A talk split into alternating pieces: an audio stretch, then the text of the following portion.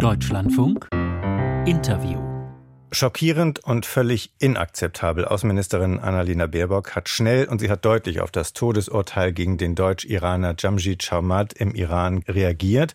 Der 67-Jährige war ursprünglich in Deutschland aufgewachsen. Seit 2003 war er in den USA für eine Oppositionsgruppe aktiv. Nach Angaben seiner Familie wurde er dann vor drei Jahren in Dubai vom iranischen Geheimdienst entführt und nach Teheran verschleppt, wo vor einem Jahr der Prozess begann. Der Vorwurf Führung einer terroristischen Vereinigung, Beteiligung an einer Reihe von tödlichen Anschlägen. Am Telefon ist Jürgen Trittin von den Grünen Mitglied im Auswärtigen Ausschuss des Bundestages und Obmann seiner Partei. Schönen guten Morgen, Herr Trittin. Guten Morgen. Das Todesurteil gegen Jamshid Chamat, ist das für Sie ein klarer Fall von Willkürjustiz?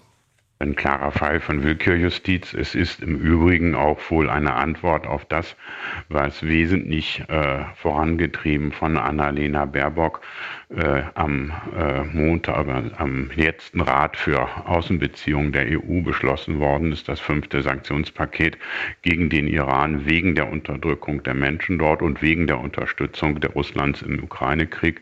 Zum ersten Mal ist beispielsweise der Minister für Erziehung und Ähnlichem von europäischen Sanktionen ähm, betroffen. Und da Deutschland hier eine sehr federführende Rolle gehabt hat und hat, äh, scheint äh, das ein Teil der Geiseln Einvernahme zu sein mit dieser Verurteilung. Hm, das ist, ähm, also dieser 67-Jährige ist quasi eine politische Geisel in den Händen des Regimes in Teheran. So würde ich das interpretieren, der zeitliche Zusammenhang zwischen dem äh, wesentlichen von Deutschland vorangetriebenen fünften Sanktionspaket gegen den Iran der Europäischen Union und der Verurteilung äh, drängt sozusagen diesen Verdacht auf. Hm. Die Außenministerin, Sie haben sie angesprochen, sie hat ja ähm, in ihrer Reaktion angekündigt, auf dieses Todesurteil wird es eine deutliche Reaktion geben der Bundesregierung. Welche sollte das sein? Nun, es wird eine, man wird überprüfen, welche Wandermaßnahmen und zusätzlichen Maßnahmen man ergreifen kann. Äh, das ist, äh, glaube ich, die richtige Reaktion an dieser Stelle. Wir werden äh, es nicht hinnehmen, dass wir so hier an dieser Stelle erpresst werden. Und die Aussage von Annalena Baerbock zeigt eben auch, dass Deutschland nicht bereit ist, sich auf ein solches Spiel mit Geiseln einzulassen. Das sind übrigens ja nicht die einzigen. Wenn Sie mal hinschauen, wie viele Doppelstaatsbürger aus Frankreich in, ähm, äh, im Iran sitzen, dort von der Todesstrafe bedroht werden. Das scheint ein sehr, sehr äh, inzwischen leider wohl geübtes Verfahren ähm, der Teheraner Machthaber zu sein, äh, zu versuchen, sich auf diese Weise dem ausländischen Druck zu entziehen. Aber die Botschaft von Annalena Baerbock ist klar, wir werden uns nicht erpressen lassen. Jetzt haben Sie aber noch nicht gesagt, wie die Reaktion aussehen soll, die nach den Worten der Außenministerin ja deutlich ausfallen muss.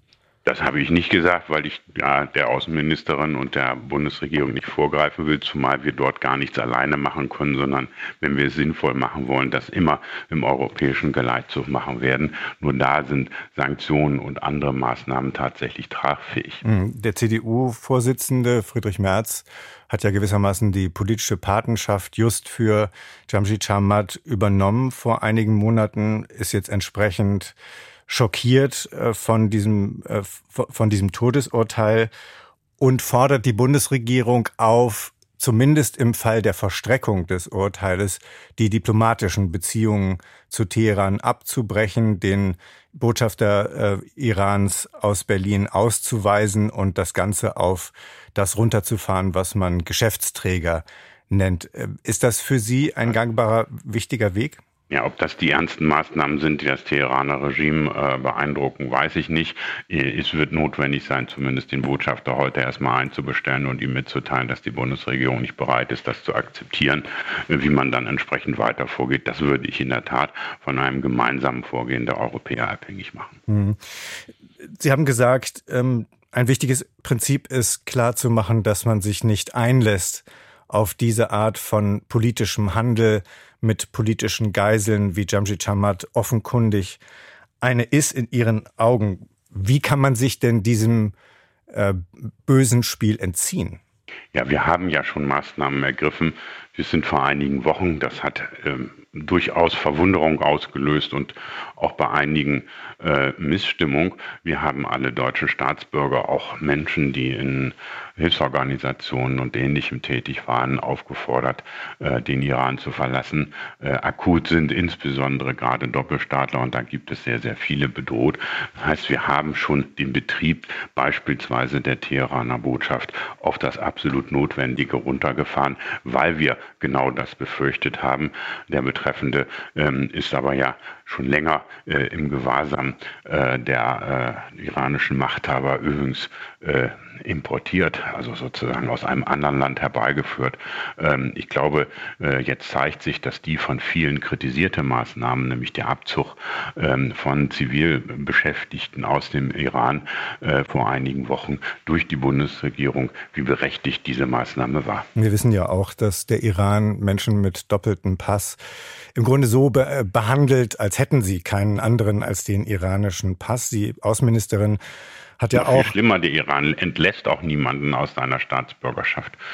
Äh, insofern sind alle äh, gebürtigen Iraner, die inzwischen Deutsche sind, immer Doppelstaatler. Mhm. Und die Außenministerin hat auch klargemacht, dass die Bundesregierung sich in diesem Fall bemüht hat, aber die Bemühungen missachtet wurden von Teheran, beispielsweise ähm, Jamshid Chamat äh, konsularische ähm, äh, Begleitung zukommen zu lassen. Aber macht das nicht schon deutlich, dass weder die Sanktionen äh, noch ähm, jetzt die Anstrengungen der Bundesregierung bisher irgendwas erreicht haben. Jedenfalls in diesem Fall gar nicht. Nochmal, ich glaube, mein, mein schlimmer Verdacht ist, dass äh, die harte Art und Weise, wie wir äh, unter der äh, äh Außenministerin Annalena Baerbock äh, auf die Menschenrechtsverletzungen im Iran reagiert haben, nun mit dazu geführt haben, dass Jamdi Jamal äh, da parallel zum fünften Sanktionspaket zum Tode verurteilt worden ist. Ähm, das ist offensichtlich die Art, wie damit umgeht. Sollen wir deswegen wegschauen über das, was im Iran passiert? Nein, sollen wir ähm, diejenigen, die für äh, diesen Terror gegen die eigene Bevölkerung verantwortlich sind, ähm, äh, in Ruhe lassen. Nein, wir müssen sie äh, zur Verantwortung ziehen. Dazu zählen jetzt mittlerweile Sanktionen, die sich gegen rund 20 Organisationen und äh, über 70 Einzelpersonen richten. Das ist der richtige Weg und das ist offensichtlich der Weg, der die Teheraner Machthaber äh, gewaltig stört. So gewaltig, dass sie hier anfangen, Geiseln zu nehmen. Die jüngste Runde der Sanktionen, die jüngsten Beschlüsse äh, bringen ja mit sich, dass weitere 32 Personen auf die Sanktionsliste gesetzt wurden. Zwei weitere Organisationen, unter anderem der Kulturminister, unter anderem der Bildungsminister.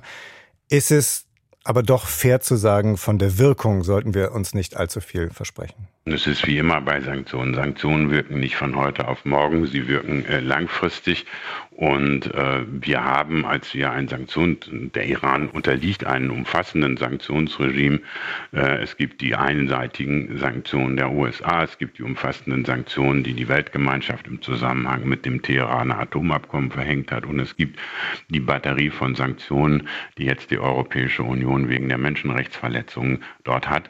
Ähm, das hat im Iran durchaus seinen Effekt gehabt, die wirtschaftliche Lage und all dieses, im Übrigen auch zum Teil die Unzufriedenheiten mit den Machthabern, äh, sind Folgen dieses Regimes, was den Iran nach Nordkorea zum zweitstärkst sanktionierten Staat der Welt gemacht hat.